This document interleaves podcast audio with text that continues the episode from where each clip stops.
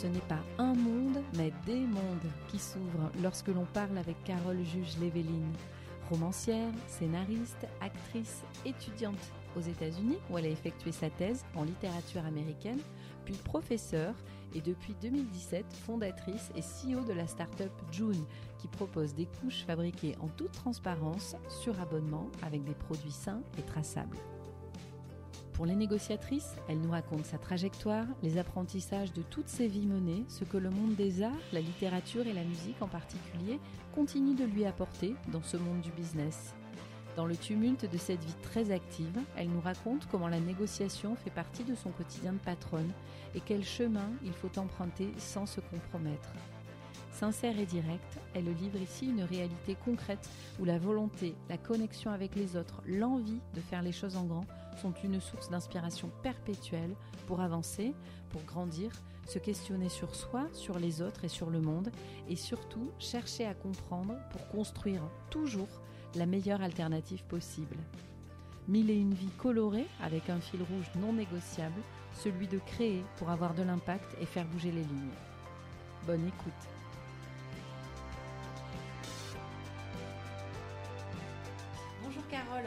De nous recevoir et de nous accueillir dans tes bureaux ici à Paris. On se rencontre aujourd'hui pour ADN Woman, donc notre communauté de négociatrices avec nos webinaires et nos podcasts. Euh, l'idée aujourd'hui, c'est de retracer avec toi ton parcours, ton histoire, tout ce que tu fais aujourd'hui et d'avoir euh, l'œil et l'angle de Carole, la négociatrice. Mhm. Donc si tu veux bien, on va démarrer par une présentation euh, pour que tu nous expliques ben, qui tu es, ta situation familiale si tu as envie de nous en parler, ton parcours qui est très inspirant, varié, divers, avec beaucoup, beaucoup de choses dans lesquelles on peut toutes se projeter. Et puis, on parlera bien sûr aussi de ce que tu fais aujourd'hui. Euh, bah déjà, merci de me recevoir. Je suis ravie d'être là. Euh, donc, je m'appelle Carole Juge Léoline. J'ai 39 ans depuis euh, quelques jours. Bon anniversaire. Merci. je suis la maman d'un petit garçon qui a un peu moins d'un an et demi qui s'appelle Adrien avec un H.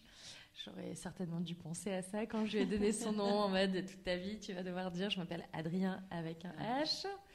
Euh, voilà, je suis séparée de mon mari depuis euh, un peu moins d'un an. Euh, j'ai deux chiens, j'ai plein de plein d'animaux dans ma vie. J'adore les animaux. Et je suis la fondatrice de June, qui est une marque que j'ai lancée il y a cinq ans et demi. C'était pas du tout. Enfin, j'ai un parcours très très atypique, comme tu l'as dit. Moi, j'ai grandi en Auvergne. Mes parents sont enseignants, enfin étaient enseignants. Ils sont à la retraite. Pas du tout dans un monde de business. j'ai pas fait d'école de commerce. J'ai fait une thèse de littérature américaine parce que je voulais devenir écrivain. j'ai écrit d'ailleurs un roman. J'ai écrit des scénarios. J'ai été comédienne de théâtre. J'ai fait quelques films. Euh, le plus connu étant Tekken 3, euh, que pas mal de gens, euh, pas mal de gens ont vu. et en fait, je me suis retrouvée un peu par hasard à monter une première boîte qui a échoué, puis une deuxième qui s'appelle June et qui a mieux marché. et sur ton parcours, alors là, là, on a fait quelque chose en accéléré. Tu nous dis, moi, j'ai grandi en Auvergne. Mm, mm. si on regarde Carole quand elle avait 8, 10, 12, 15 ans, qu'est-ce qu'elle avait en tête comme trajectoire, euh, cette petite Auvergnate euh, C'est marrant. Quand j'étais toute petite, toute petite, je voulais être vétérinaire. parce que, les, bah, animaux, les animaux, tout ça, tout ça. Euh, je voulais être vétérinaire et en fait, rapidement, j'ai eu envie de devenir écrivain. j'ai été nommée à 14 ans au prix du meilleur scénariste junior du Festival du film de Paris. Je reste la plus jeune personne à avoir été nommée à ce prix, donc j'en suis assez fière. mais L'écriture, ouais, prend rapidement une place hyper importante dans ma vie. Euh, Et jeune aussi. Très jeune, ouais, super jeune. Je crois que j'ai écrit mon premier roman, j'avais genre 10 ans, sur le, vieil Amstrad de mon papa. Alors l'Amstrad, c'est l'ancêtre de l'ordinateur. Mm. Euh, pour les gens qui ont vu Matrix, bah, vous avez un, écran noir, vous écrivez en, vert dessus, quoi. Euh, donc moi, j'avais cet ordinateur-là. J'ai écrit mon premier roman sur ça. J'avais, non, j'avais même, je pense que j'avais genre 10 ans quand je l'ai écrit. Euh, donc c'est vrai que l'écriture est, très rapidement un, moteur, enfin tout ce qui est écriture, art. Je fais pas mal de théâtre déjà à l'époque. Ma grand-mère était costumière de théâtre. Oui, donc il y a cet écosystème quand même. Ouais, déjà assez artistique, Mm. euh, culture, art, quoi. euh, Avec euh, des parents enseignants, donc qui cultivent beaucoup bah, le goût à la lecture, sensibilisation, art, musique, etc. Donc c'est vrai que c'est un. Euh, il faut travailler beaucoup à l'école, euh, mais euh, pas dans le but de gagner de l'argent, dans le but d'être cultivé et d'être quelqu'un de cultivé et, et de, enfin, artistiquement et culturellement accompli. Donc c'est vrai que ça me met dans une... Jamais, en fait, mais je crois que vraiment personne dans ma famille n'a fait d'études de, de commerce, quoi. Mm. Ma sœur est instite, ma mère est instite.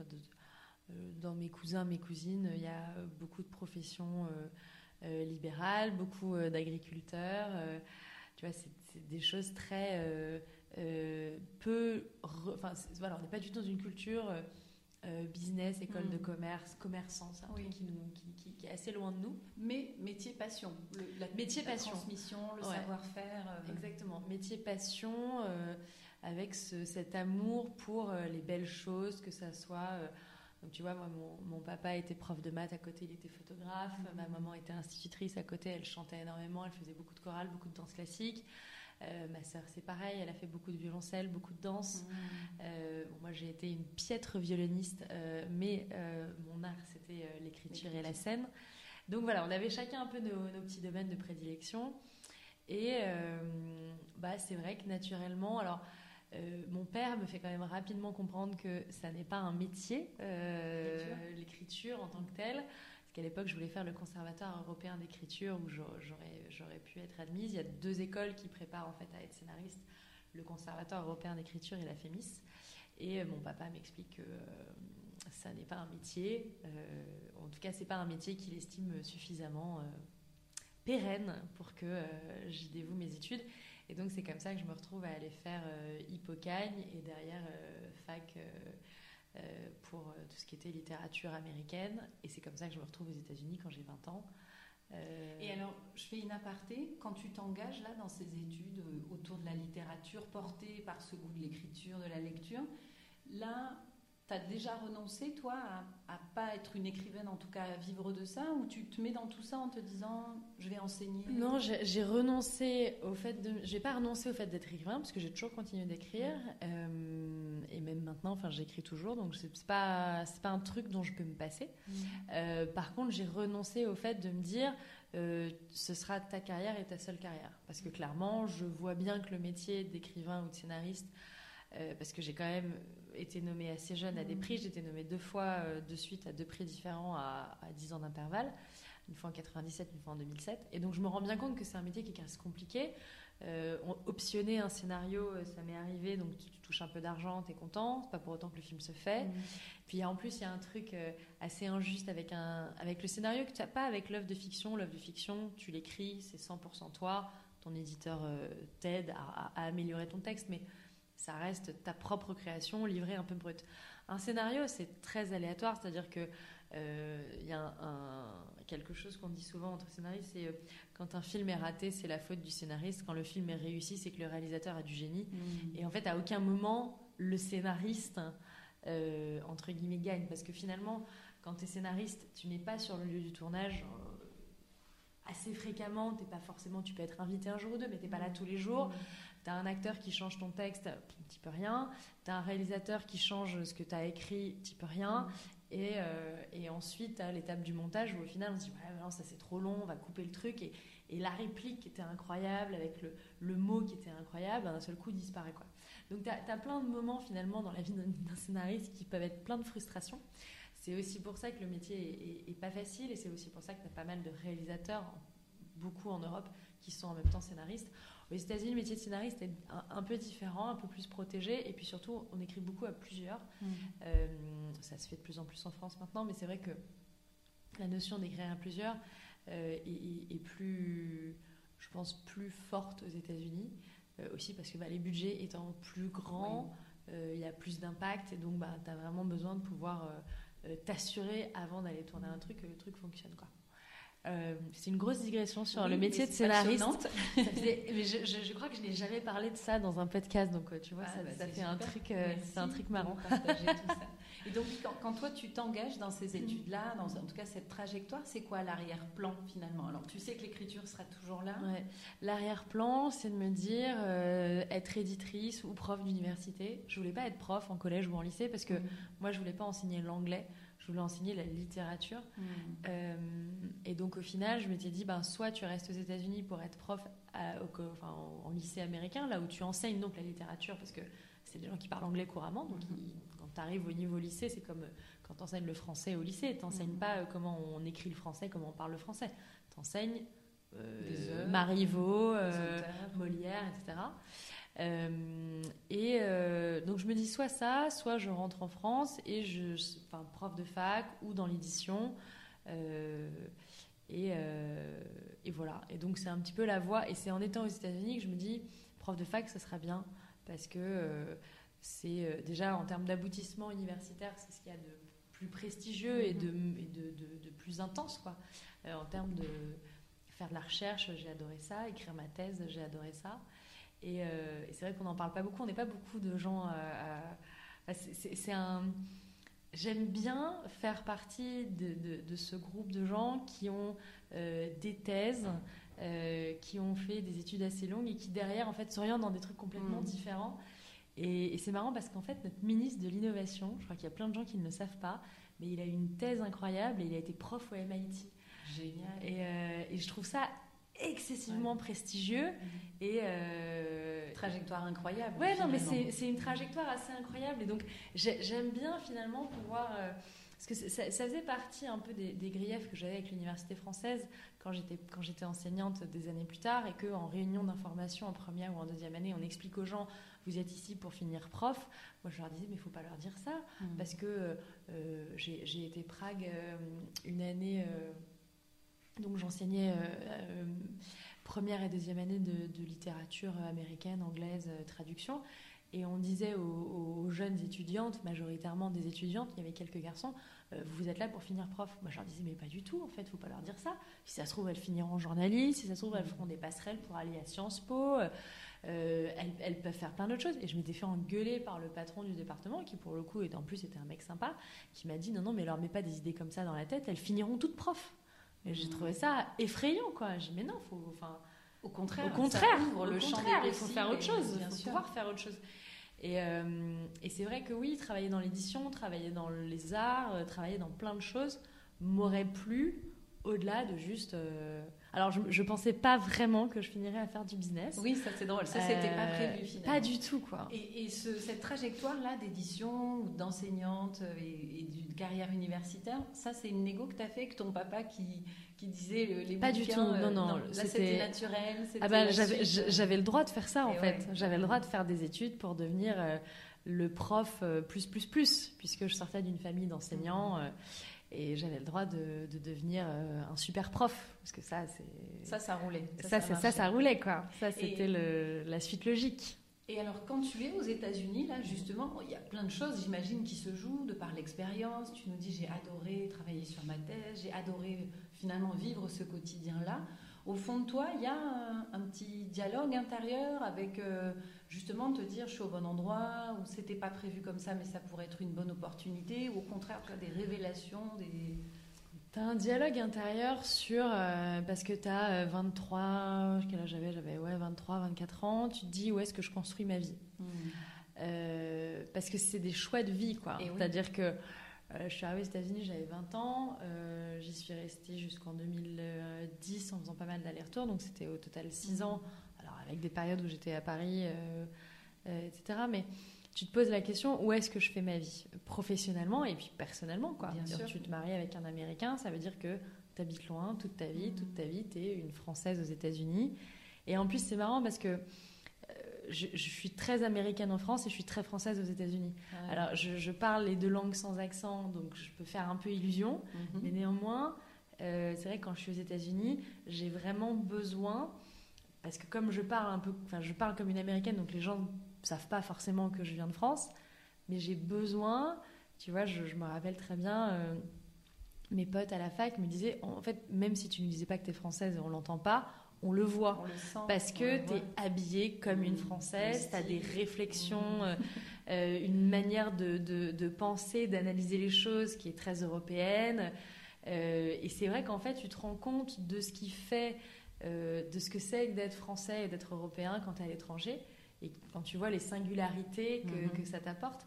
Et de la même manière, quand je rentre en France, et c'est ce qui fait, je pense aujourd'hui, euh, bah, l'énergie que j'ai en tant qu'entrepreneur, c'est la partie américaine à l'intérieur de moi, tout le temps optimiste, très euh, fédérer les communautés, euh, toujours essayer d'inspirer, toujours essayer de pousser, mhm. pousser, pousser, même quand j'ai plus d'énergie, quand je suis plus fatiguée, quand je suis au bout du rouleau. Là, tel que tu me vois, ça fait euh, trois semaines que je pleure presque tous les jours tellement je suis à bout, mm. émotionnellement, nerveusement, je suis au, max. Pourtant, je suis là, je suis contente d'être là, et je souris, et je trouve ça mm. génial. Et juste, voilà, la machine, euh, c'est un engagement que tu prends avec toi pour les autres. Quoi. Et ça, c'est mon côté très américain. Euh, je me plains pas trop. Euh, oui, tu vois le bon côté à chaque fois, voilà. tu rebondis. Toujours, là, il faut toujours repousser la mm. limite, il faut toujours aller chercher de plus, et ça, c'est un truc qui est très américain. Euh, et que moi j'aime bien. Oui, et qui, te, qui est une force en fait aujourd'hui, qui, qui, est une de tes jambes. Alors je reprends le fil de ce parcours, les États-Unis. Je dérive complètement de ton fil. Mais c'est pas merci, merci, on aime trop. Donc tu es là, à la fois il y a ce quotidien dans, sur le campus, la littérature américaine, cette cette trajectoire qui se projette finalement en filigrane, etc. Euh, toi qui, qui, te questionne, parce qu'en plus c'est un âge, la vingtaine, où justement on construit des choses, où on se projette et tout. Et alors comment on s'élance dans, dans tout ce qui va suivre, avec des succès, avec, euh, tu, tu l'as dit tout à l'heure, euh, des boîtes qui n'iront pas comme tu le souhaites? Comment tu... Bah, en fait, c'est assez simple. C'est-à-dire que mon directeur de thèse à l'époque, un monsieur absolument incroyable. C'était le, Pierre Lagayette, c'était le patron de la littérature américaine de la Sorbonne. Euh, me dit, à la proche de la fin de ma thèse, il faut que tu fasses un, faut que tu fasses un choix. Si tu ne rentres pas maintenant, tu ne pourras quasiment plus jamais rentrer. Mmh. Euh, pas pour me faire peur, hein, mais pour me dire, en fait, euh, comme tu as fait, j'ai fait toute ma recherche aux États-Unis, pour une raison très simple, c'est qu'en fait, j'étais financée par des facs américaines, j'avais mmh. des bourses dans des facs américaines pour faire de la recherche. Donc en gros, j'étais payée pour aller toute seule à la bibliothèque. J'avais pas besoin de donner de cours. J'avais des facs qui me filaient 800 euh, dollars, 1000 dollars par mois. Euh, ça payait mon loyer. Euh, j'avais accès à toutes les, infrastructures de la fac et je faisais ma recherche chez eux. Hmm. Donc c'était génial. La plupart des enseignants-chercheurs en France ont une trajectoire un peu différente, puisqu'en gros, bah, ils vont être profs en collège, en lycée, ou être profs à la fac, chargés de TD en faisant leur thèse en parallèle. Et moi, c'est vrai que j'ai, je trouvais ça plus intéressant euh, de euh, faire euh, vraiment de la recherche et pas de faire un mélange recherche-enseignement. Mm. Et ce qu'il m'a dit, mon directeur de thèse à l'époque, c'est si tu rentres pas et que tu ne te fais pas, entre guillemets, des années d'enseignement, tu seras jamais embauché nulle part. Ouais. En fait, Parce qu'en fait, l'université française fonctionne comme un système privé. C'est pas du tout comme le fonctionnement collège et lycée où en gros, tu es affecté quelque part parce que tu as un nombre de points. Ça, ça marche collège et lycée. L'université, c'est pas du tout ça. C'est comme dans le privé, tu postules à un poste. Alors, tu postules pas de la même manière que dans le privé, mais tu postules à un poste et en fonction de ton CV, d'un entretien, tu es classé sur un poste. Donc la seule différence, c'est que tu es obligé d'être classé. Et moi, j'étais systématiquement classée dernière. Parce que j'avais eu ma thèse très jeune, j'avais soutenu ma thèse très jeune. J'avais devant moi des gens qui, depuis 10 ans ou 15 ans, étaient profs à la fac sans être maître de conférence, donc des titres donc Prague, professeur agrégé d'université, etc. Euh, et moi, j'arrivais un peu comme une fleur, et on, me l'a dit, mais ouvertement, et j'ai trouvé ça d'ailleurs assez malaisant euh, dans certains entretiens de recrutement qui étaient en mode Enfin, vous, venez, vous débarquez des États-Unis pour voler les emplois de, gens, ça fait 10 ans ou 15 ans qu'ils se tapent des TD. Le poste, il est pour eux, même s'ils sont peut-être moins bons que vous ou que leur recherche est moins impressionnante que la vôtre, on s'en fout, quoi. Donc j'ai trouvé ça assez frustrant. C'est très euh, politique. La, fac universitaire, euh, l'université française est extrêmement politique. C'est en plus euh, un milieu qui, alors j'aime pas cette expression. très à gauche parce que ça veut rien dire et puis je suis pas particulièrement à droite non plus mais tu vois je rentrais des États-Unis où justement j'avais fait mes études financées par des facs privées américaines on m'a refusé des postes en me disant bah non, mais vous êtes jeune, euh, vous avez triché en allant faire votre fac aux États-Unis. En gros, faut mériter et souffrir, quoi. Mmh. Je vois. Oui, En fait, on se trompait de débat. Ce qu'on regardait, c'était ta jeunesse, c'était que tu étais allé vite sur tel ou tel sujet et pas finalement tout ce que tu aurais pu apporter sur ce. et, c'est marrant parce que le dernier poste que j'ai eu, qui était donc j'étais responsable de l'anglais pour la fac d'éco-gestion à Paris 12, donc c'est à Paris-Créteil. J'étais classée dernière sur ce poste. Euh, sauf que tous les gens avant moi ont refusé le poste. Ah. Et donc, en fait, quand ils se retrouvent à me donner le poste, un peu mort dans l'âne, ils va débarquer. et là, ils me disent, et donc l'université Paris 12, j'aime bien parler de ça parce que j'ai pas mal d'étudiants, euh, d'anciens étudiants qui me suivent. L'université Paris 12, c'est une université extrêmement diverse. On a des étudiants de toute nationalité, de toute religion. Euh, et qui sont très intégrés. Donc moi j'ai eu des étudiantes très voilées, j'ai eu des étudiants qui devaient partir avant le coucher du soleil. Et, c'est hyper euh, formateur mmh. parce que dans les collèges, dans les lycées, on n'a pas du tout la même dynamique d'inclusion par rapport à la diversité euh, euh, ethnique ou religieuse. Et c'est vrai que bah, à la fac, on a le droit, on a le droit d'être extrêmement inclusif et tolérant. Et donc c'est vrai que ce qu'on m'a dit après mon entretien, quand malheureusement c'est moi qui ai eu le poste, et ils m'ont dit, oui, en même temps, ben, tu es très jeune, blanche. Et tu avais quel âge alors à ce moment-là? J'avais 25 ou 27 ans. Ah et c'était vraiment le, le, truc qui m'avait marqué, c'est qu'on me dise, t'es très jeune, t'es très blanche, t'as des petites boucles d'oreilles, euh, t'as des petites perles euh, aux oreilles. Enfin, vraiment, on est très inquiet qu'ils fassent qu'une bouchée de toi, quoi. Mhm. Et j'ai envie de dire, mais petit 1, quelle estime vous avez de vos étudiants aujourd'hui pour me dire un truc aussi con? Et petit 2, vous avez vraiment pas foi en moi pour vous arrêter au fait que, euh, parce que j'ai 25 ans, je ne vais pas m'en ouais, parce que je, suis assez jeune et parce que euh, c'était j'avais non j'avais peut-être pas 25 ans j'avais peut-être quand même 28 ou 30 ans mais j'étais quand même jeune. Mm. mais et puis je fais jeune donc c'était un autre problème. Et, euh, et ça m'avait marqué quoi. Et ça m'avait marqué ce genre de réflexion que je trouvais complètement déjà totalement hors sol. Et au final ça s'est hyper bien passé et moi, j'étais ravie, j'ai eu des étudiants merveilleux, euh, culturellement, émotionnellement, euh, socialement. C'était une, super expérience. Et, et voilà, j'y suis très attachée parce que c'était super. C'était cool, c'était une belle, un beau, beau moment. Et quand tu es dans cette phase-là où, on te dit, finalement, euh, presque en fait, c'est surcoté, quoi. La thèse américaine, ce profil, et puis ça rentre pas dans les clous. Toi, comment tu reçois ça par rapport à toutes ces années où, tu as bossé. Et puis, euh, tu vois, en négociation, on parle beaucoup de la posture, de l'enjeu. On sait que la négociation, chez les femmes, on a un enjeu aussi avec la dimension de pouvoir, puisqu'en négociation, il y a quatre types de pouvoir, le personnel, le situationnel, l'institutionnel. Comment tu navigues avec cela? Est-ce que justement, de ta jeunesse, du fait que euh, tu arrives avec tes petites perles aux oreilles, tu switches le truc et t'en fais une force? Raconte-nous ça. Moi, j'en fais, fais, une force parce que de toute façon, j'ai pas le choix. C'est-à-dire que. Euh, Mais tu restes attaché à l'idée que c'est ça que tu veux faire. Tu te décourages pas. Non, déjà, non, non, je me, je, me décourage pas, mais pour une raison simple. C'est en fait le métier de comédienne euh, et d'écrivain de toute façon m'a appris. Le métier de comédienne, il faut être très honnête. Moi, j'ai passé des dizaines de castings et 99% du temps, les gens vous rejettent. Mmh. Donc, euh, vous imaginez tous les jours sortir et draguer un mec différent, et tous les jours, le mec vous rembarre. Et en vous disant ouvertement, ah non, t'es trop moche, ah non, t'es trop grande, ah non, t'es trop grosse. C'est, faut avoir un mental hein, pour, le, pour le supporter. Et c'est vrai que bah, euh, le, physique que j'ai fait que comme je suis très grande, il y a plein de, de, rôles pour lesquels je suis trop grande. Donc vous arrivez en casting, on me dit ah bah non, elle est, elle est beaucoup trop grande. Je suis devant les gens. Oui, on parle de oh, oh, elle est beaucoup trop grande. En fait, je suis devant vous. Et puis après, on dit, bon, bah, comme elle est grande, on va t'envoyer sur les castings de trucs un peu mannequin, machin. Puis t'arrives, ah bah non, elle est trop grosse, ça fait quoi, un 36-38 Bah non, vous, êtes trop grosse là, ça marche pas. Peut-être tu te prends ça dans la tête et tu te dis, ah, ah ok. Et il faut pas que ça te. Et eh oui, alors justement. Faut pas que ça te tape. Toi, quel ancrage tu as à ce moment-là? Tu vois, pour entendre ces trucs-là et, et ah, rester. Euh, l'ancrage que j'ai, c'est que déjà, je fais pas que ça à côté. J'ai toujours fait plein de choses à côté. Quand j'étais prof, quand, je, quand je faisais, euh, quand j'étais actrice, j'étais prof à côté, je travaillais à côté, donc c'était pas euh, le plus gros.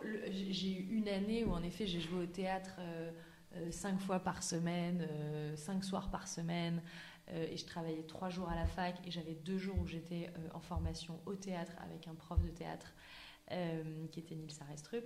Et euh, en fait, vraiment, je travaillais énormément, mais euh, on, trouve, on trouve des satisfactions d'un côté. C'est-à-dire Mhm. que je me fais recaler à euh, des castings parce que je suis trop grande ou trop grosse. Et à côté, je sais que je travaille avec Nils Arestrup le mardi et le jeudi. Je trouve ça trop bien.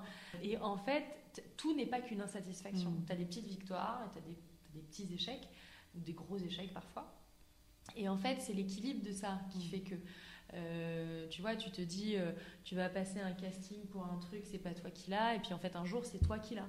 Euh, moi, j'avais la chance, comme je parlais anglais couramment, c'est comme ça que j'ai fait Tekken 3, c'est comme ça que j'ai fait le film avec Costner. Quand on a besoin d'une actrice américaine en France qui parle comme une américaine, bah, soit on fait venir une américaine des États-Unis, mais il faut faire un visa, c'est Mhm. chiant, c'est long, c'est compliqué. Soit on appelle les actrices qui habitent à Paris, qui parlent anglais couramment comme des américaines. C'est comme ça que j'ai eu des rôles. Ça- J'aimerais vous dire que c'est parce que j'étais une actrice incroyable. Ça n'est pas le cas. J'étais une actrice, je pense, assez moyenne. Euh, euh, très dévouée, mais assez Oui. moyenne. Mais par contre, bah, euh, tu me mets dans une pièce, tu me dis euh, voilà le texte, euh, parle en anglais euh, sans accent et a pas de problème. Ouais. C'est aussi le fruit de tout ce travail, d'être parti, d'avoir travaillé, en d'avoir. vrai, c'est un euh, facteur chance. C'est-à-dire que le, le cinéma, comme le mannequinat, c'est juste. les gens cherchent un profil précis. Ils veulent quelqu'un qui va dans la case X, euh, B.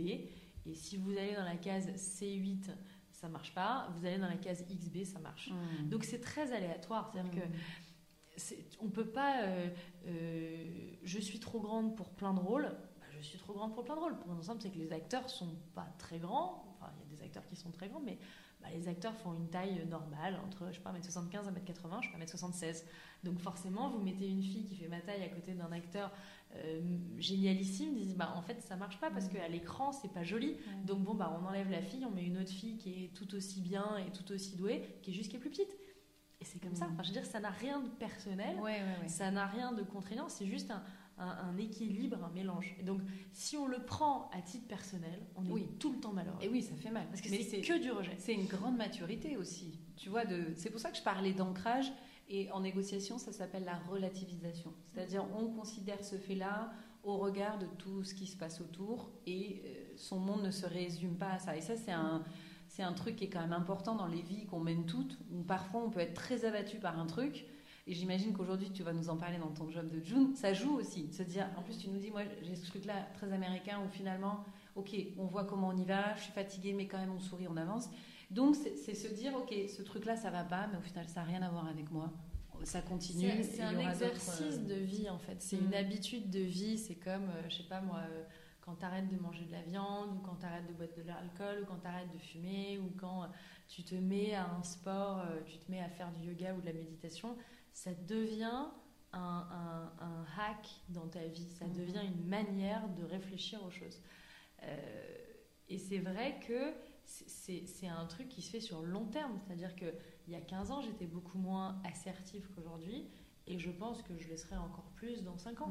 C'est c'est un cheminement. Bien sûr. Euh, et ce qui fait que bah, tu apprends justement euh, à prendre ces décisions ou à vivre de cette manière, c'est les épreuves, quoi.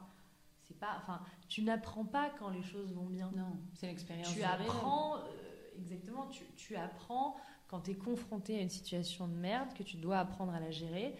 Bah, Il y a des jours où tu sais pas, donc tu fais n'importe quoi. Et donc derrière, euh, clairement, le premier casting où je, je ressors après avoir. Je suis allée en scooter, euh, il pleuvait, j'arrive, je suis trempée. Euh, puis c'était un très gros truc et j'avais vraiment, enfin moi j'étais prof, je gagnais très très peu d'argent, on est très mal payé quand on est prof à la fac, j'ai gagné 1600 euros par mois, Euh, j'étais bac plus 10. Tu te rends Donc c'est quand même, euh, tu vois, c'est. Aujourd'hui, j'ai personne chez June qui a ce salaire. Mhm. Personne. Donc tu vois, et, et- et, enfin, et j'ai- j'étais. J'avais 4000 étudiants sous ma responsabilité, tu vois, c'est un truc incroyable quand même. C'est vrai que c'est fou. C'est bon, euh, c'est comme ça, tu l'acceptes. Et donc ouais, c'était un gros truc, c'était une grosse pub euh, pour l'Italie, c'était payé genre 10 000 euros, quoi. C'était énorme, 10 000 euros. Moi, je me dis, mais c'est- une année entière Oui, de- de, de salaire. de salaire, quoi. Et j'arrive, j'avais pris la flotte et tout, et mon agent m'avait vachement bien expliqué les trucs, nanana.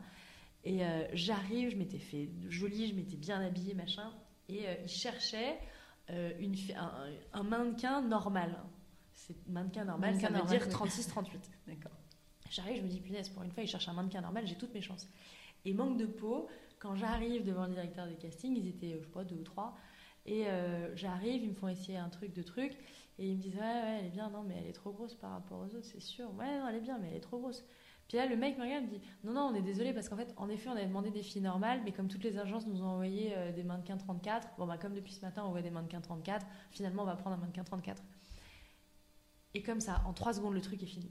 Et tu te dis, et toi, tu es là, tu t'es, es, venu en scout, mm. tu es trempé de la tête aux pieds, tu es, au bout du truc, et en 10 secondes, le truc est fini, quoi.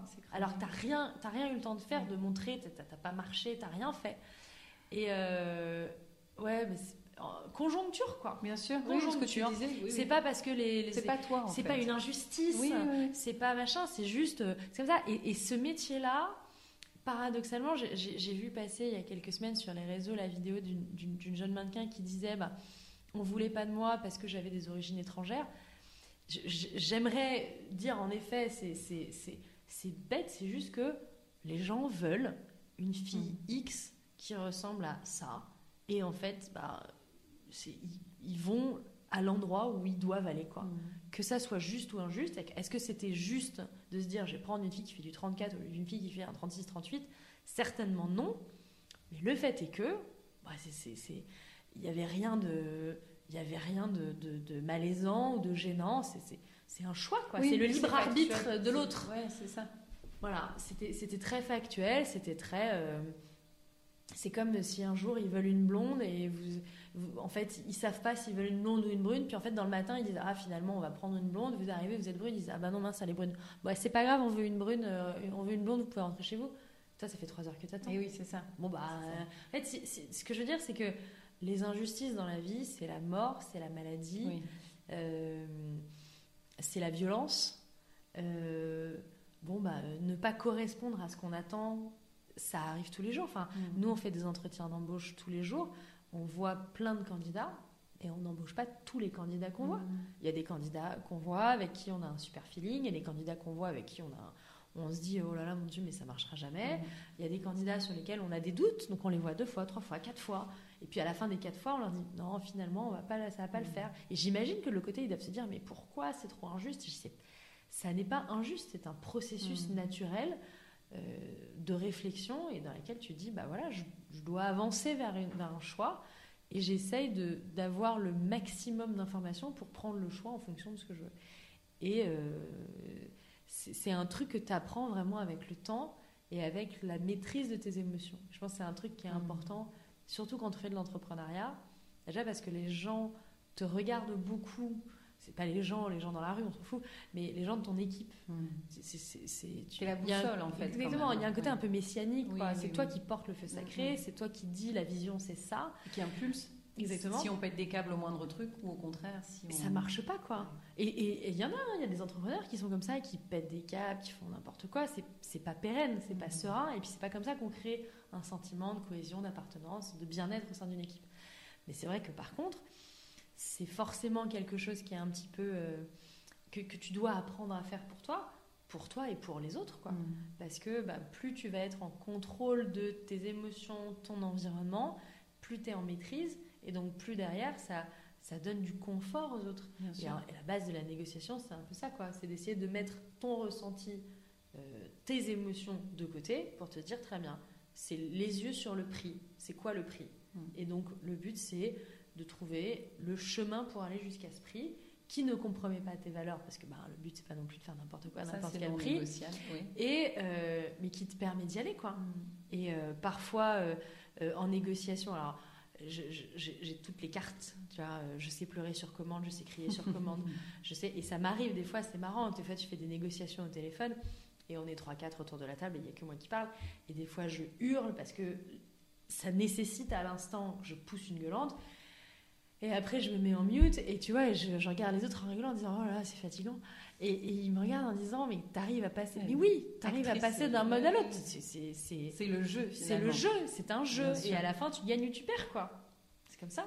Alors, du coup, cette, tout ce que tu nous racontes là, ça, ça a été très formateur. Hein. On le sent dans la connaissance de toi-même, les émotions, évidemment, sujet clé autour de la négociation, la maîtrise de ses émotions. Comment, de quand tu es prof, tu fais la bascule justement sur les projets entrepreneuriaux les idées, les concepts, les rencontres. Qu'est-ce qui se passe pour que notre Carole, partie aux États-Unis pour devenir euh, enseignante en littérature, elle se retrouve dans ce monde euh, du business, euh, avec tout ce, tu vois, tout ce sel de ce que tu as glané dans tous ces mm. dans tous ces territoires.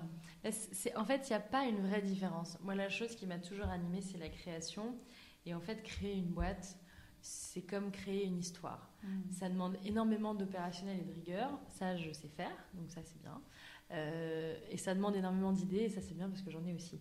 Donc au final, le fait que je n'ai pas la partie business, que j'ai appris, parce que bah, c'est comme tout, ça s'apprend, euh, c'était pas très gênant, puisque j'avais la partie création et j'avais la partie rigueur et opérationnelle que je, que je, je, maniais bien de par le passé que j'avais. Donc en fait, c'est une vraie évolution logique et naturelle. Après, oui, sur ma première boîte, j'ai fait énormément d'erreurs parce que justement la partie business, je ne l'avais pas. Euh, et c'est aussi parce que j'ai appris très très fort d'un échec très dur mmh. que derrière, quand je lance June, je suis très radicale dans les choix que je fais. Et très forte finalement de. Bah, la radicalité, c'est une forme, c'est radical quoi. Tu peux pas, enfin, c'est une, forme de force euh, qui est intangible et, et, non négociable. Tu dis en fait, ce sera comme ça ou ça ne sera pas.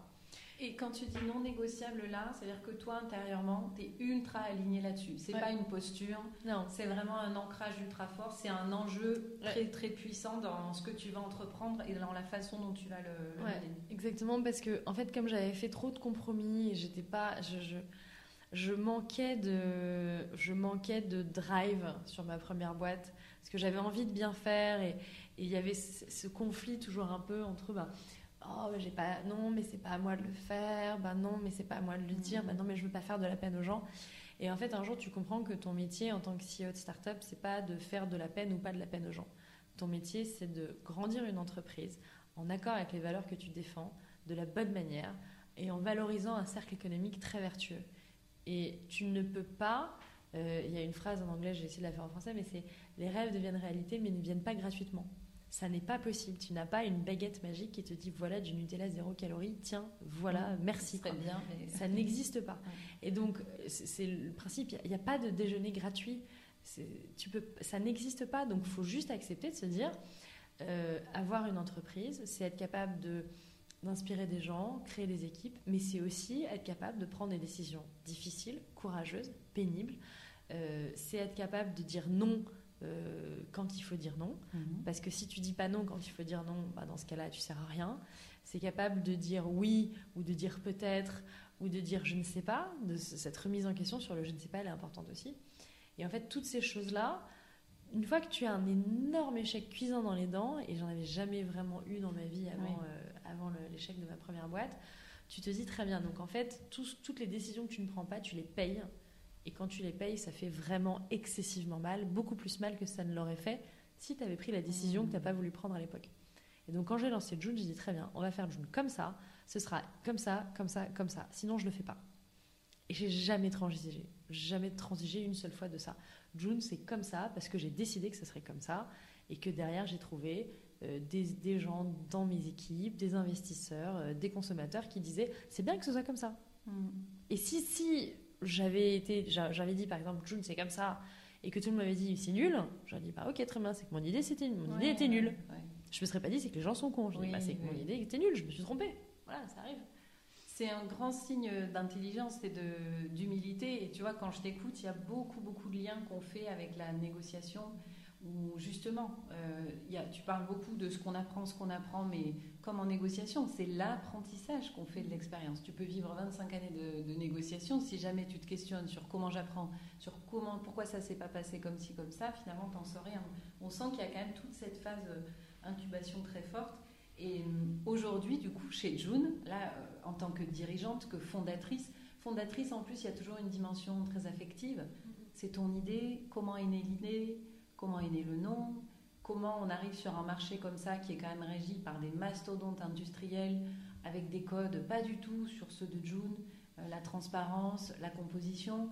C'était quand même euh, déjà très très très ambitieux d'arriver sur un marché aussi euh, verrouillé, qui a fait beaucoup de bien sans doute aussi parce que ça on en discutera après, mais je pense que c'est gratifiant quoi quand on fait bouger les lignes sur quelque chose qui concerne nos bébés et des enjeux de, de planète, de santé, etc. Donc, tu vois, comment on en arrive là? Comment on, comment on a l'idée? Comment on se lance? Et puis comment on, on fait vivre tout ça au quotidien? Alors là, c'est un autre podcast qui dure 4 heures qui commence. Euh, comment j'ai l'idée? Bah Parce que ma précédente boîte, euh, c'était un réseau social pour les futurs parents, les jeunes parents. Mhm. J'avais vu qu'il y avait énormément de gens qui se posaient des questions sur euh, les produits qu'ils utilisaient, quand est-ce qu'il fallait les utiliser, est-ce qu'ils les utilisaient bien, etc. Donc tout, tout, ça, je l'avais vu. Et je m'étais dit, bah, c'est vrai qu'il y a un énorme vide juridique autour de la couche. Hein. Il n'y a pas de législation, on peut faire ce qu'on veut. C'est dommage, ça fait des produits qui ne sont pas d'une qualité exceptionnelle, euh, faisons mieux quoi. Mm. Et donc tu dis, bah ok, faisons mieux. Oui, il y a quelqu'un en face qui a 50% du marché mondial, c'est bien, ça montre qu'il y a un marché. Parce qu'en fait, si tu n'as pas de concurrence, c'est simplement que tu n'as pas de marché. Hein. Donc, il euh, ne faut, pas, faut pas se leurrer, la concurrence, c'est hyper sain. Et plus le concurrent en face est gros, et finalement, plus c'est intéressant. Euh, parce que ça veut dire plus il y a des choses à aller chercher. Mm. Quoi. C'est pour ça que, euh, au final, je dis, bah ok, vas-y, on a une proposition de valeur qui est hyper tranchée. Hmm. En fait, quand c'est tranché, euh, au moins c'est clair. Et donc c'est comme ça qu'on lance le projet. Euh, alors comment ça s'active au quotidien bah, En fait, c'est très lié à ce qu'il faut donner pour qu'une boîte ça marche. quoi. C'est tu perds ton confort, tu perds, tu perds la douceur, l'oisiveté.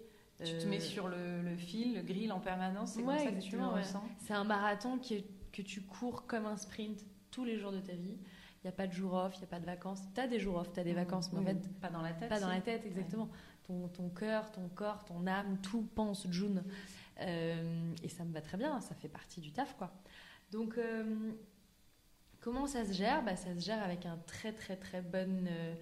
une très.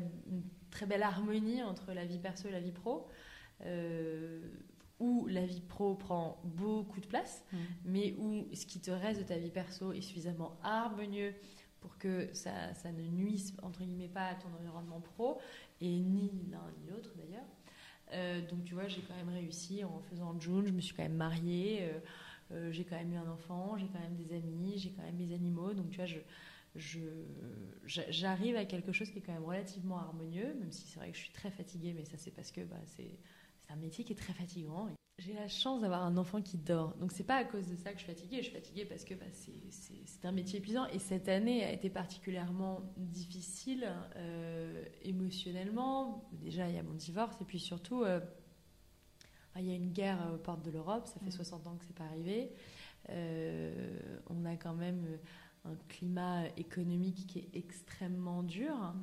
On est à quelques jours, mois, semaines de la récession. Donc euh, tout ça, c'est difficile au quotidien. Ça impacte en tout cas dans le...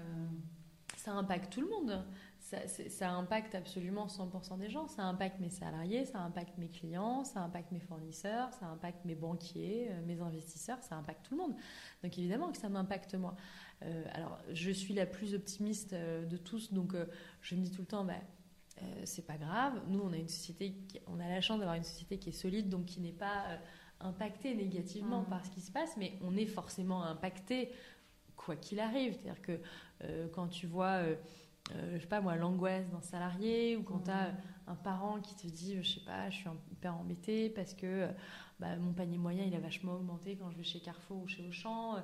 Et tu peux pas ne pas euh, être euh, empathique de ce qui se passe dehors, quoi. Mmh. C'est impossible. Donc le climat de l'année 2022, il est assez dur. Et sachant qu'avant, on a deux ans de Covid, donc là, on a vraiment sur un, sur un run de trois ans où pour tout le monde, mais que tu sois fondatrice de June ou, ou, pas, c'est dur. Mmh. Parce que tu as un, un, enchaînement de facteurs clivants qui t'amènent une, une dureté, quoi une dureté et qui, qui, attaque ta santé physique, ta santé mentale. Et donc, c'est ça, ouais, c'est fatigant.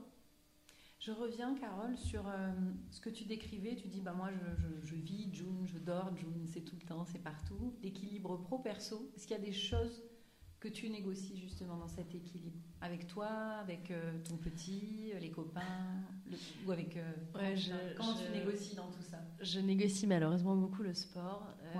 C'est vraiment la chose qui saute le plus dans mon quotidien. après, j'ai un emploi du temps qui est très très militaire. donc très inspiré de tout ce qu'on va retrouver dans euh, ouais, dans l'armée, quoi, des choses qui sont euh, très strictes, de telle heure à telle heure il se passe telle chose, de telle heure à telle heure il se passe telle chose. Dans mon agenda, c'est marqué que j'inbox le matin, le midi, le soir, c'est marqué quand est-ce que je mange, c'est marqué quand est-ce que je vais au sport. Et c'est bien le problème, c'est que bah, le sport, c'est un peu la case où quand j'arrive dessus, comme ça n'est que moi avec moi-même, mm-hmm. et pas moi et quelqu'un d'autre, euh, parce que tu vois, typiquement, je vais déjeuner avec quelqu'un, j'ai rendez-vous pour un podcast, après j'ai un entretien pour un truc, après j'ai un machin, après j'ai un événement. Il y a tout le temps des, gens miroirs en face de moi. Alors que quand je vais au sport, c'est moi et moi. Donc en fait, euh, moi et moi, on est capable de dire non, on va pas le faire, on va plutôt euh, faire autre chose. Donc c'est plus ça le, la négociation. C'est généralement quand je négocie avec moi-même, c'est là où c'est sur là, c'est sur ce truc. C'est là où on est les plus durs. Hein. C'est toujours le plus dur avec ta La plus grande et ça c'est un truc intéressant que j'ai appris quand j'étais à la fac aux États-Unis quand on apprenait à écrire, on avait des cours pour apprendre à écrire. Et ma prof qui s'appelait Jen Messner m'a dit euh, le plus, la plus grande censure que vous aurez dans l'intégralité de votre vie, ce sera toujours en premier vous-même, puisqu'on est toujours beaucoup plus dur avec soi qu'avec les autres dans les choses qu'on va s'autoriser à croire, à dire, à penser. Et quand on est écrivain, c'est très vrai, parce qu'il y a plein de choses dont on aimerait parler, mais on n'ose pas, parce que ça, on a peur que ça fasse de la peine, machin, parce qu'on se nourrit énormément des choses qui se passent dans nos vies. donc on a très peur finalement de, de faire ce rendu. Euh, et donc il y a énormément de moments où en tant qu'écrivain, tu t'empêches, en tant qu'écrivain, en tant qu'artiste, tu t'empêches un certain nombre de choses et, c'est difficile d'apprendre à lutter contre ça. En disant, je... Tu crois que c'est la peur, le, la source de cette autocensure ou... C'est la peur de faire de la peine aux autres.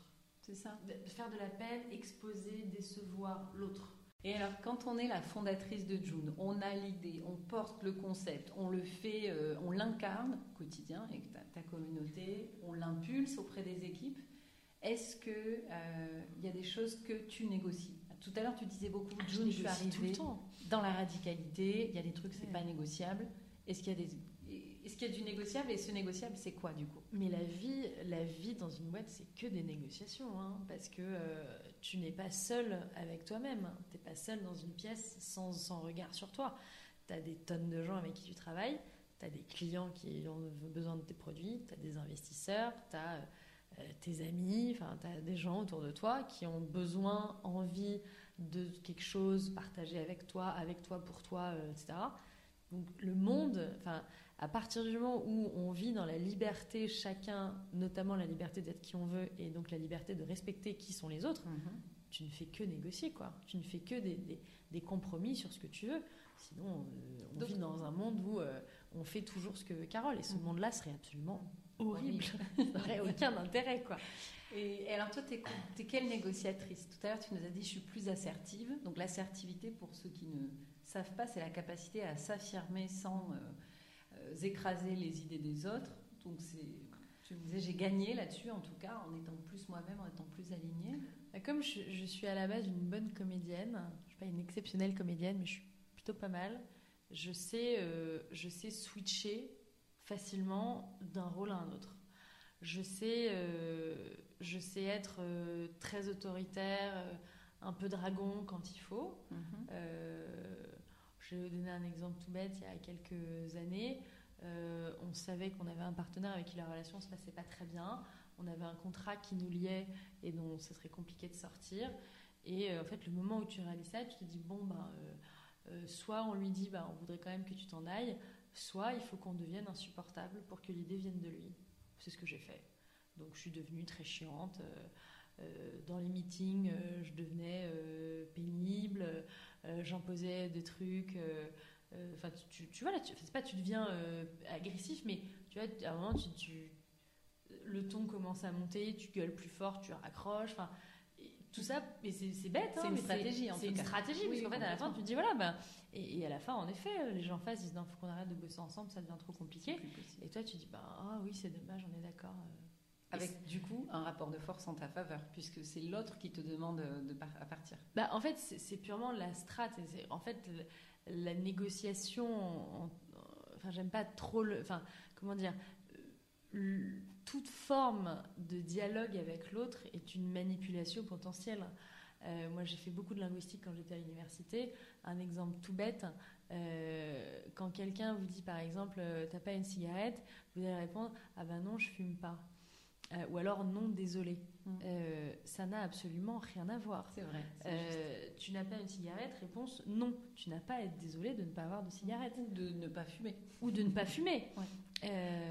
ça n'a rien à voir. Et en fait, il y a énormément, mais dans, dans alors le problème, c'est quand tu commences la linguistique, tu te rends compte qu'il y a quasiment aucune phrase dans ta journée qui correspond exactement à la question mm. qu'on t'a posée et qui correspond exactement à la chose que tu as envie de dire.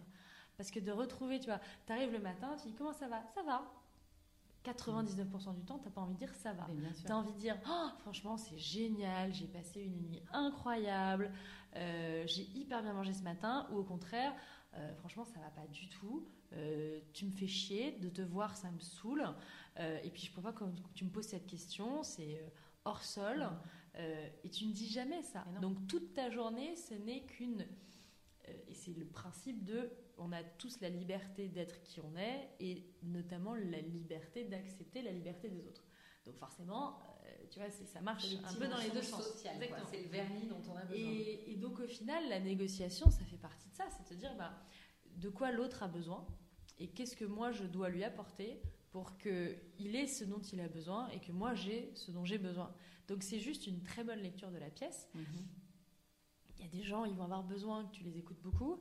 Il y a des gens, ils vont avoir besoin que tu leur gueules dessus. Il y a des gens, ils vont avoir besoin euh, que tu pleures. Des gens, ils vont avoir besoin que tu les accompagnes. Euh, des gens, ils ont, enfin, les besoins de la personne en face sont très différents. Donc, la première chose à faire, bah, c'est de lire le besoin de l'autre et d'essayer de comprendre, ok, de quoi il a besoin, euh, de quoi moi j'ai besoin, et comment est-ce qu'on trouve la meilleure alternative entre nos deux besoins.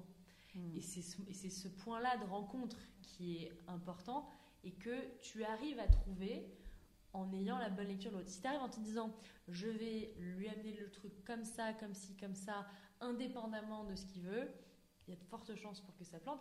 Et d'ailleurs, les négociateurs euh, dans les situations de crise, euh, terrorisme et autres, euh, on a l'impression que c'est comme dans un film où les, les mecs passent leur temps au téléphone à philosopher avec le gars. Ils font beaucoup parler les gens en face. Parce qu'il faut apprendre l'autre et apprendre de quoi il a besoin. Mmh. C'est le faire parler, lui faire sortir ce dont il a besoin. C'est un peu les principes de la thérapie. Moi, je suis en thérapie depuis que j'ai 12 ans. Donc, en vrai, ça fait 20, je sais pas combien d'années maintenant, 28 ans que j'ai grandi dans la réflexion sur soi, amenée par la réflexion de l'autre. Euh, et donc, euh, bah, en fait, tu dois parler pour essayer de réfléchir sur ce que tu es en train de faire, ce que tu es en train de penser, ce que tu es en train de vivre. Et tu dis en vrai, donc, euh, négocier, c'est ça. C'est qu'est-ce que l'autre, de quoi il a besoin, et qu'est-ce que je peux lui donner qui me fait avoir ce dont moi j'ai besoin. En fait, quand tu en es, une fois que tu es conscient mmh. de ce que psychologiquement l'autre personne est en train de faire dans son dialogue avec toi, dans son attitude avec toi, ça te facilite vachement les choses et la, lecture sociale. Et à tous les niveaux, que ce soit dans ta vie perso, dans ta vie pro. Et en fait, tu apprends à prioriser les interactions qui vont compter et donc prioriser une interaction de qualité. Et ça, tu le fais bah, à partir du moment où tu es capable d'être clair sur ce que tu veux et sur ce dont l'autre a besoin. Mm. C'est un équilibre. Et pour moi, une, bonne négociation, c'est ça. C'est toujours de il faut jamais se dire c'est personnel. Mm c'est euh, c'est un cheminement, euh, c'est deux façons de réfléchir qui doivent se trouver à un point central. Et c'est pas moi, Carole, euh, qui doit faire un effort sur moi-même. C'est moi, la fondatrice de June, qui doit bien lire la situation pour réussir à comprendre quelle est la meilleure alternative pour la personne en face de moi. Je comprends. Bravo, tu dois être une sacrée négociatrice. Écoute, je, réussis pas tout, hein, euh, mais, tu t'y emploies en tout cas. Euh, on approche de la fin. Si, quand tu te retournes là, du haut de tes 39 euh, petites années, est-ce que tu te dis, ah, si j'avais eu ça quand j'avais eu 20 ans, si j'avais eu ça quand... Est-ce qu'il y a quelque chose qui t'a manqué que tu quantifies aujourd'hui ou pas du tout au contraire? Alors jamais, pour une raison simple, c'est que je suis qui je suis aujourd'hui parce que je suis la somme de tout ça. Je suis la somme de tous mes échecs, de toutes mes souffrances, de toutes mes joies. Et je pourrais pas te dire qui je serais aujourd'hui si j'avais pas vécu ça. Donc j'ai aucun. Et pourtant, j'ai vécu des trucs parfois extrêmement durs et très très violents quand j'étais jeune. Euh, je pourrais pas te dire ah j'aurais aimé ne pas vivre ça. Mmh. Structurellement parlant, oui, il y a des trucs où je me dis ah ça aurait été bien si j'avais pas si j'avais pas eu à vivre un truc aussi violent que ça. Mais en vrai, le fait que je le vive fait qui je suis aujourd'hui. Et aujourd'hui, je suis assez alignée en fait dans ma vie. J'ai un gosse que j'adore, j'ai un métier que j'adore, j'ai une boîte que j'adore, j'ai une équipe que j'adore. Il y a des choses dans ma vie qui vont pas, mais comme il y en a tout le temps, euh, j'ai euh, la santé, euh, mon enfant aussi. bon, ça va quoi. Et je pourrais pas te dire, j'aurais aimé ne pas vivre ça parce que, certes, sur le moment, je pense que j'aurais dit, franchement, j'ai pas du tout envie de vivre ce qui s'apprête à, ce qui s'apprête à, vivre là, mais aujourd'hui, c'est ce qui fait que je suis qui je suis, donc je peux pas le regretter. Oui, une grande acceptation en mmh. fait de ce parcours. Et puis, euh, alors tu sais, nous, Carole, dans les, l'audience qu'on a, la communauté qui nous écoute, on a, beaucoup de jeunesse en fait avec nos différents partenaires. Et tu vois là, si tu devais parler à cette jeunesse, un message de, justement tout ce qu'on s'est dit, tout ce que toi tu as compris, tout ce que un petit truc comme ça qui ne remplacera pas leur expérience à elles, mais qui mettra une petite graine pour euh, aller plus vite. Quand on me demande de, de, parler à des jeunes, j'ai l'impression d'être super ouais. Alors, tu peux parler à la Carole plus euh, jeune aussi. Non, non, mais euh, il y a un truc que je pense est utile à dire aujourd'hui, c'est que une des choses qui m'épanouit le plus aujourd'hui, c'est mon travail, euh, parce que c'est un vrai vecteur de sens dans ma vie. Et je pense que c'est quelque chose qui, qui se qui s'est perdu pendant des années des gens de génération de mes parents. Euh, je pense des... Alors, moi, je viens d'une famille de, gens qui, étaient des gens à mission, des, des passionnés de l'enseignement des arts, donc c'est un peu différent. Mais dans le monde du business, j'ai l'impression qu'on sort d'un monde où finalement euh, on faisait de l'argent parce que faire de l'argent c'était cool, et qu'on rentre dans un monde où euh, il faut être aligné avec ses valeurs, et ce qui est bien. Je dirais juste une chose le travail, c'est une verticale d'épanouissement, d'insertion, de partage, de, de, joie pour soi-même, qui est vraiment sans commune mesure avec d'autres choses dans sa vie. Euh, il y a une vraie méritocratie dans le travail. Euh, j'en suis la preuve vivante. Euh, j'ai monté plusieurs boîtes. J'ai pas les bons diplômes, j'ai pas les. Alors j'ai des diplômes hein, qui sont bien, mais j'ai pas les bons diplômes, j'ai pas du tout les bons réseaux. J'ai commencé mes boîtes sans, le moindre argent euh, donc je, suis hyper consciente de ça. Et il y a une vraie méritocratie. Vous travaillez dur, vous êtes intelligent, euh, il y a des chances que ça se passe bien. Et en fait, dans la vie, il y a beaucoup de choses qui peuvent se passer de manière très aléatoire. Euh, la santé, la maladie, l'amour, les parcours de vie en règle générale. Et c'est vrai que la méritocratie dans le travail est quelque chose que je trouve d'assez puissant et d'assez je sais pas, euh, rassurant, épanouissant. Euh, alors je dis pas que c'est 100% du cas, parce que comme partout, il y a des cons partout, et il y a des gens malveillants partout. Mais c'est quand même une très très belle verticale d'épanouissement. Et j'aimerais que ça continue de l'être pour les générations euh, après la nôtre. Merci Carole. Merci. Merci beaucoup. Merci pour ta générosité. C'est ainsi que s'achève cet épisode qui, je vous l'espère, vous aura plu. Merci à Carole pour sa disponibilité et sa sincérité. Son récit nous montre bien que les chemins ne sont jamais prédéfinis à l'avance et que chacune de nous peut écrire la trajectoire qui lui plaît, dont elle rêve. On se retrouve très vite pour un nouvel épisode. D'ici là, portez-vous bien. À bientôt dans les négociatrices.